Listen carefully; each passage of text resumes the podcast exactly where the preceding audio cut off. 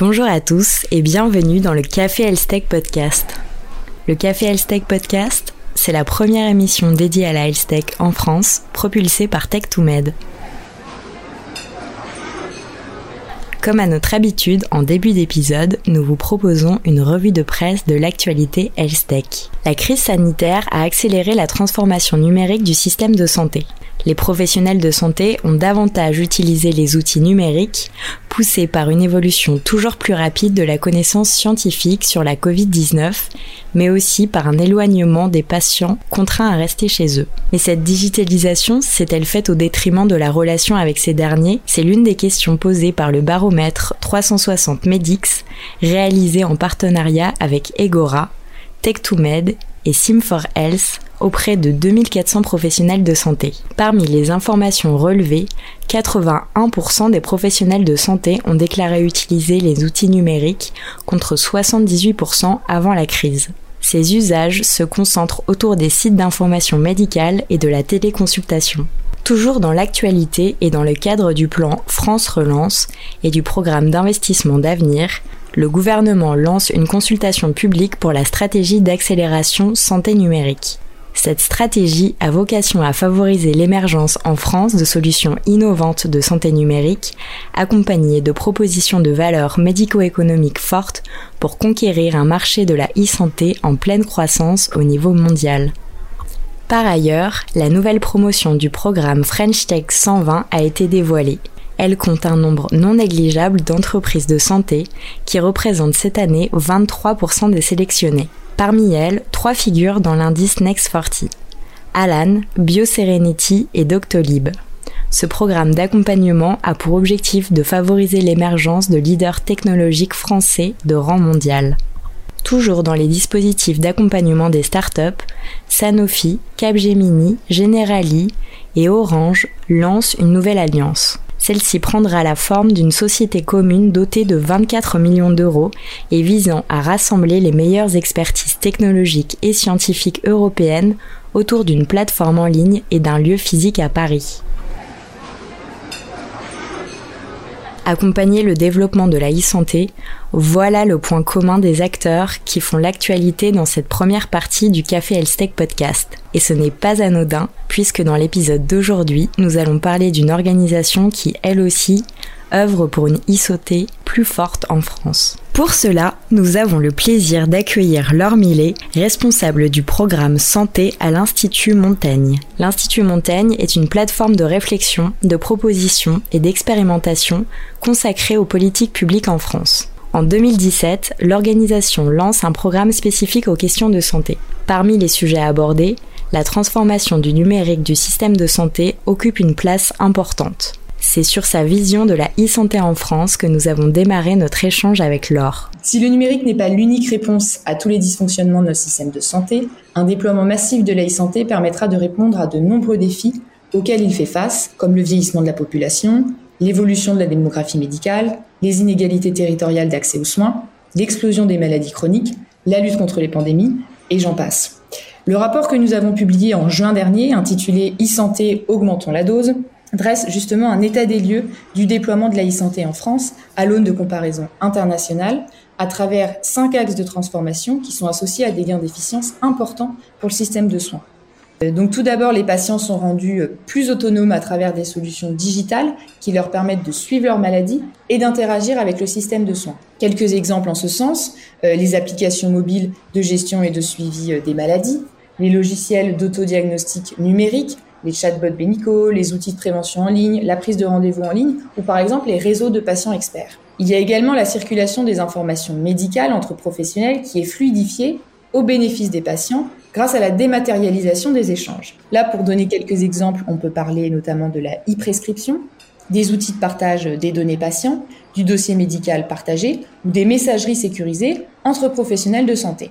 Il y a également un autre axe de transformation euh, important qui est la télémédecine. La télémédecine, elle permet l'accès à distance d'un patient à un professionnel de santé et elle permet de lutter contre les déserts médicaux en offrant aux patients un accès à des soins de qualité sur l'ensemble du territoire. L'épidémie de Covid-19 a enclenché le développement massif de la télémédecine pour suivre les patients, Covid ou non, à distance. Il y a également l'efficacité des structures de soins qui est décuplée et l'expérience des patients améliorée grâce au numérique et à l'automatisation de certains processus dans les établissements. Pour vous donner quelques exemples, on a par exemple les applications qui permettent de gérer les équipements et les stocks euh, dans les, dans les établissements de santé, d'améliorer les parcours des patients, de faciliter la logistique, et puis évidemment tous les logiciels de préadmission en ligne qui permettent de fluidifier le parcours de soins des patients qui doivent se rendre à l'hôpital pour une hospitalisation ou pour une simple consultation. Et enfin, la décision médicale et paramédicale, elle est rendue plus fiable et sûre avec l'aide de l'intelligence artificielle. Quelques exemples.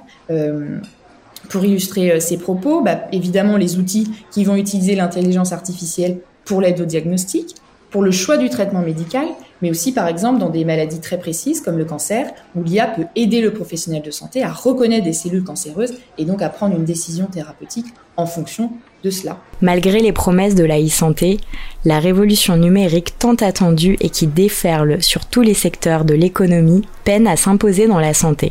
Pourtant, elle apporte des opportunités uniques de moderniser notre système de santé, comme le démontre la crise sanitaire actuelle. Laure revient sur les mesures prises par les pouvoirs publics pour accélérer le déploiement de la e-santé. Tout d'abord, les pouvoirs publics ont consenti à un investissement massif dans la e-santé. Moins visible que les mesures de revalorisation salariale, certaines mesures du Ségur de la santé vont avoir des impacts importants sur notre système notamment euh, le fait que euh, le gouvernement a consenti à un plan d'investissement de 2 milliards d'euros spécialement tourné vers la digitalisation du système. Dans cette enveloppe, il y a environ 1,4 milliard d'euros qui devront permettre à la France de rattraper son retard sur le numérique pour assurer notamment l'interopérabilité, la réversibilité, la convergence et la sécurité des systèmes d'information en santé, et les 600 millions d'euros euh, restants seront spécifiquement consacrés à la modernisation des outils numériques dans le secteur médico-social. Donc les mesures du Ségur de la santé, elles vont dans le sens des recommandations que nous avions formulées dans le rapport que je viens de citer, où nous appelions à prioriser et investir massivement dans les systèmes d'information et le déploiement de la e-santé. Il y a également des contraintes réglementaires qui pesaient sur la télémédecine, qui ont été progressivement assouplies dans le cadre de la crise du Covid, qui a été finalement un véritable accélérateur pour la télémédecine. Puisque si la télésanté a aidé à assurer la continuité des soins en comblant les limitations de déplacement liées aux différents confinements, son expansion inédite a été le fruit d'assouplissements réglementaires successifs. Tout d'abord, le 9 mars 2020, hein, il y a un décret qui a été publié et qui a levé l'obligation de la visite préalable chez le médecin traitant avant une téléconsultation, et celle-ci a été prise en charge à 100% par l'assurance maladie. Dans cette dynamique, le Ségur de la Santé a pris des dispositions fortes en faveur du développement de la télésanté dans tous les territoires. L'accord promet en effet le prolongement du dispositif mis en place pendant la crise Covid, tout en assouplissant le principe de connaissance préalable du patient en permettant certaines conditions de téléconsultation en dehors du parcours de soins. Donc ça, c'est une avancée pour le développement de la, de la télémédecine en France. Et puis enfin, progressivement, euh, des institutions comme la Haute Autorité de Santé reconnaissent de plus en plus l'importance des logiciels euh, d'intelligence artificielle, notamment dans le cadre de la prescription. En août dernier, en effet, la Haute Autorité de Santé a lancé une consultation sur le référentiel de certification des logiciels d'aide à la prescription en médecine ambulatoire. Ces logiciels, ils vont devenir progressivement partie intégrante du quotidien des professionnels de santé. En effet, l'intelligence artificielle, grâce à ces logiciels qu'on appelle l'AP, aide à la prescription, euh, permet non seulement de rassembler et de partager sur un mode passif les prescriptions, mais également d'aider les médecins à les formuler. Il est donc nécessaire d'adapter les modèles d'évaluation aux solutions d'e-santé pour s'assurer que les entreprises développant de tels outils puissent s'y conformer. Et puis pour finir, le patient, il va véritablement devenir acteur de sa santé, puisque le Ségur de la santé entend concrétiser le service d'accès aux soins, qui est un projet qui a été lancé en octobre 2019 visant à ce que tous les Français disposent d'un service apportant une réponse à toute demande de soins ou toute question de santé. Très concrètement, il s'agit de déployer une plateforme numérique en partenariat notamment avec le SAMU et la ville, facilitant l'accès euh, à l'information en santé, à la prise de rendez-vous non programmée. Finalement, cette disposition, elle doit servir de base à la réalisation de plusieurs grands projets numériques au service des patients et des professionnels.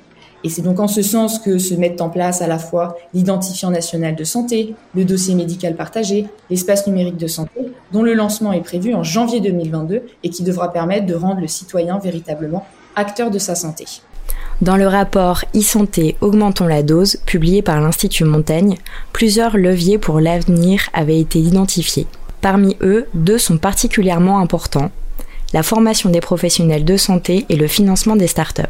Laure nous explique pourquoi. On a un vrai manque de culture numérique des acteurs du soin qui constitue finalement un frein à l'usage des nouvelles technologies, puisqu'en France, une enquête de 2019 euh, constatait qu'environ 90% des étudiants en médecine n'étaient pas formés à la télémédecine en première année, ce qu'on appelle la, la PACES, et que seuls 20% des internes, donc euh, les étudiants en médecine qui sont fin de cursus, étaient formés à cette nouvelle forme d'exercice de la télémédecine. Donc il y a un vrai travail d'acculturation aussi bien des professionnels de santé que des, que des décideurs ou des fonctions euh, encadrantes dans les établissements de santé au numérique et à la télémédecine en particulier. Et puis l'autre euh, levier, selon nous, qui, est très important et qui est très actuel hein, dans, cette, dans cette crise sanitaire, c'est le manque de financement pour les startups euh, en santé ou pour les biotech pour permettre leur passage à l'échelle et leur, la possibilité finalement qu'elles puissent s'internationaliser. L'innovation en santé, il provient souvent évidemment de, grands groupes euh, comme on, les entend, on entend souvent parler d'eux euh, dans le cadre de la recherche pour un vaccin contre le Covid, mais il y a également des startups. Et ces startups, elles peinent à trouver des fonds euh, pour passer à l'échelle en France, et souvent, elles sont contraintes de quitter nos frontières pour se développer. Pour vous donner un exemple, il y a d'autres pays en Europe hein, qui investissent massivement dans ce secteur, à l'instar par exemple du Royaume-Uni, où le montant des investissements dans les startups, tous secteurs confondus, hein, pas seulement dans la santé, s'est élevé à plus de 13 milliards de dollars en 2019, ce montant, il dépasse largement les investissements réunis de l'Allemagne, euh, qui investit 7 milliards, et de la France, qui a investi un petit peu plus de 5 milliards sur la même période. Donc il y a un véritable enjeu d'investissement et de soutien financier de ces startups pour qu'elles puissent continuer à grandir et qu'elles puissent aussi faire bénéficier aux patients français de leurs découvertes. Laure nous précise qu'en France, les investissements sont concernés sur le early stage, mais que les fonds, en partie par une mauvaise connaissance du secteur de la santé, investissent peu sur les phases suivantes. Ainsi, on constate beaucoup de déperditions, soit parce que les startups disparaissent, soit parce qu'elles partent à l'étranger. Pour suivre, nous avons voulu plonger dans des exemples concrets et nous avons interrogé Laure sur les usages de numérique en santé. Nous sommes convaincus qu'il faut de toute urgence bâtir une culture de la confiance autour du numérique et des données de santé. Dans notre rapport, nous formulions deux recommandations. La première, c'était de multiplier justement les cas d'usage démontrant au grand public et aux professionnels de santé l'intérêt du partage et de l'utilisation des données de santé. Euh, selon les résultats d'un sondage qui a été mené par euh, Odoxa en 2017, plus de 4 Français sur 5, donc environ 80%, euh, seraient enclins à partager leurs données de santé dès lors que toutes les précautions sont prises pour préserver l'anonymat et garantir leur partage sécurisé. Donc l'impact positif sur l'amélioration de la performance diagnostique et de la recherche en santé est également une condition importante aux yeux des Français pour partager euh, leurs données. Et l'épidémie de Covid-19, elle a également mis en avant auprès du grand public euh, l'intérêt et l'enjeu de disposer de données de santé euh, fiables pour suivre la propagation du virus sur le territoire. Afin de consolider cette, euh, cette confiance des citoyens dans l'intérêt du numérique, euh, nous pensons qu'il est urgent donc de prendre des mesures qui permettent de rassurer l'opinion publique sur le bien fondé du partage euh, des données de santé et de communiquer sur l'usage qui en est fait. Donc dans notre rapport, euh, on a euh, recommandé, on a milité en tout cas pour la création d'un observatoire des usages de la donnée de santé géré par des membres de la société civile comme des associations de patients des fédérations de médecins, etc., afin de régulièrement rendre public l'usage qui est fait des données pour la recherche, le suivi des patients, l'amélioration des prises en charge, etc. Et on pourrait imaginer aussi que des aires thérapeutiques prioritaires et visibles par le grand public seraient identifiées et mises en avant, par exemple l'oncologie, la pédiatrie, la lutte contre le Covid-19. L'idée derrière, finalement, c'est d'avoir un, vrai débat de société sur, euh, sur ces questions-là. On a beaucoup parlé euh, des données de santé sous le prisme des risques, c'est-à-dire le piratage de données, le fait qu'on puisse désanonymiser certaines données de santé, mais il y a aussi un nombre de bienfaits sur lesquels il faut communiquer et sur lesquels il faut rassurer euh, la société civile, patients comme euh, médecins. Il y a également l'enjeu de, la formation des acteurs du système de santé aux technologies numériques, on en parlait tout à l'heure, et à l'intelligence artificielle, euh, tout en favorisant également l'acculturation des décideurs à ces outils puisque finalement l'enjeu de la confiance dans les outils digitaux et l'usage de la donnée de santé, il va de pair avec l'acquisition des compétences nécessaires pour utiliser les outils numériques en question. C'est fondamental pour réussir la transformation digitale du système de santé. donc dans notre rapport, nous avons recommandé que les décideurs médicaux, euh, qu'ils soient soignants ou administratifs, hein, les directeurs d'agence, les directeurs d'établissements de santé, les directeurs d'établissements médico-sociaux, puissent pleinement s'approprier le numérique et l'usage des données mais un tel changement, évidemment, il nécessite de combiner plusieurs leviers selon nous. à la fois des passerelles entre les formations des directeurs d'établissement, mais aussi des ingénieurs, des data scientists, ou la création de doubles diplômes hein, pour que ces deux mondes se connaissent, collaborent et œuvrent pour la numérisation du système de santé. on propose aussi qu'il y ait une gestion des, carrières qui multiplie les passerelles et les mobilités latérales, y compris avec le secteur privé. Et puis également l'ouverture des postes administratifs dans le secteur de la santé à davantage de profils différents, type ingénieur ou entrepreneur. Pour citer quelques exemples de formations qui sont, prometteuses en ce sens, euh, il y a la chaire IA en santé de l'Université euh, de Paris. Euh, il y a également le développement progressif de laboratoires de simulation en santé qui vise à former aussi bien les étudiants en médecine, mais aussi les professionnels déjà en exercice. Donc on est bien à la fois sur le levier de la formation initiale, mais également sur la formation continue. Pour finir, après ce tour d'horizon de la e-santé, nous avons voulu aller plus loin dans la compréhension du rôle des grands groupes dans cette transformation. Laure nous propose de faire un focus sur le rôle des laboratoires pharmaceutiques et sur leur relation avec les startups. Eh bien, les, grands groupes euh, et notamment l'industrie euh, pharma peuvent jouer un très grand rôle hein, dans la digitalisation du système de santé pour, euh, pour deux principales raisons selon moi. Tout d'abord, l'accompagnement des, des startups, puisque de nombreuses entreprises elles mettent en place des cellules dédiées à la veille et à l'accompagnement d'innovation proposées par les startups. C'est un intérêt euh, assez clair pour, euh, pour ces entreprises, c'est que ça leur permet de développer des compétences, je pense notamment en intelligence artificielle, en analyse de données qui sont parfois euh, insuffisantes en interne. Et puis elles peuvent mettre aussi en place des plateformes d'innovation, des laboratoires d'innovation, créer des filières dédiées ou des partenariats autour de la formation avec des écoles ou des universités technologiques par exemple. Du côté du start-up, c'est aussi un système vertueux puisque outre la visibilité donnée par ce type de partenariat qui renforce leur crédibilité et leur capacité à créer de nouveaux partenariats, notamment à l'international, il s'agit aussi de consolider leur offre au niveau économique, juridique et commercial mais également de consolider leur processus qualité. Euh, les jeunes entreprises, hein, les jeunes startups, elles sont pas toujours très familières de toutes les, différentes strates de validation qui existent entre euh, l'évaluation clinique, la fixation d'un prix en vue de leur remboursement et de leur prise en charge par l'assurance maladie. Donc finalement, d'être accompagné par des grands groupes qui connaissent bien ces processus-là, ça a un vrai intérêt pour elles. Et euh, ce système vertueux, il permet de créer un écosystème où les bonnes pratiques et l'expérience acquises par chacune des parties, elles vont finalement être mutualisées pour améliorer le produit et puis surtout gagner du temps dans son développement. Cette démarche, permet aux acteurs historiques de dépasser leur modèle de mise à disposition de solutions thérapeutiques innovantes en allant plus loin dans la relation avec les patients et en leur proposant notamment des démarches de services associées à euh, la vente de, produits pharmaceutiques, c'est-à-dire au-delà de se contenter de développer un médicament euh, pour telle ou telle maladie, derrière on va avoir des solutions numériques qui vont se mettre en place pour accompagner les patients, les informer et les aider en fait à suivre le, traitement. puis par ailleurs, il faut savoir qu'en France, la filière santé, elle est composée d'une multitude d'acteurs, donc aussi bien des startups ou des, ou des PME, des ETI, des grands groupes. Ces acteurs, ils proposent des services multiples. Hein. Ils peuvent être à la fois euh, des offreurs de soins, des assureurs, des industriels, euh, des entreprises du numérique. Et finalement, ils peinent à parler d'une voix, à la différence de secteurs, par exemple, comme l'aéronautique, dans lesquels il y a une véritable stratégie et une vraie vision partagée par l'ensemble de la filière. Euh, de plus, le marché de la santé, il se transforme rapidement et des acteurs majeurs non européens comme les GAFA s'impliquent aujourd'hui fortement et bouleversent la donne pour les acteurs traditionnels. Nous, dans notre, rapport sur la santé, on s'est beaucoup intéressé à cette question et on pense que pour gagner en cohérence, en efficacité et en visibilité à l'international, le secteur de l'aéronautique est un exemple intéressant pour réfléchir à des pistes de structuration de la filière santé. L'objectif derrière, c'est qu'on puisse bâtir une filière santé en France qui est forte, visible et qui permette à la France finalement d'exporter son savoir-faire dans le champ de la santé et des soins. Euh, à la fois les soins euh, des établissements, mais également toutes les nouvelles technologies que développent les startups de e-santé ou les biotech.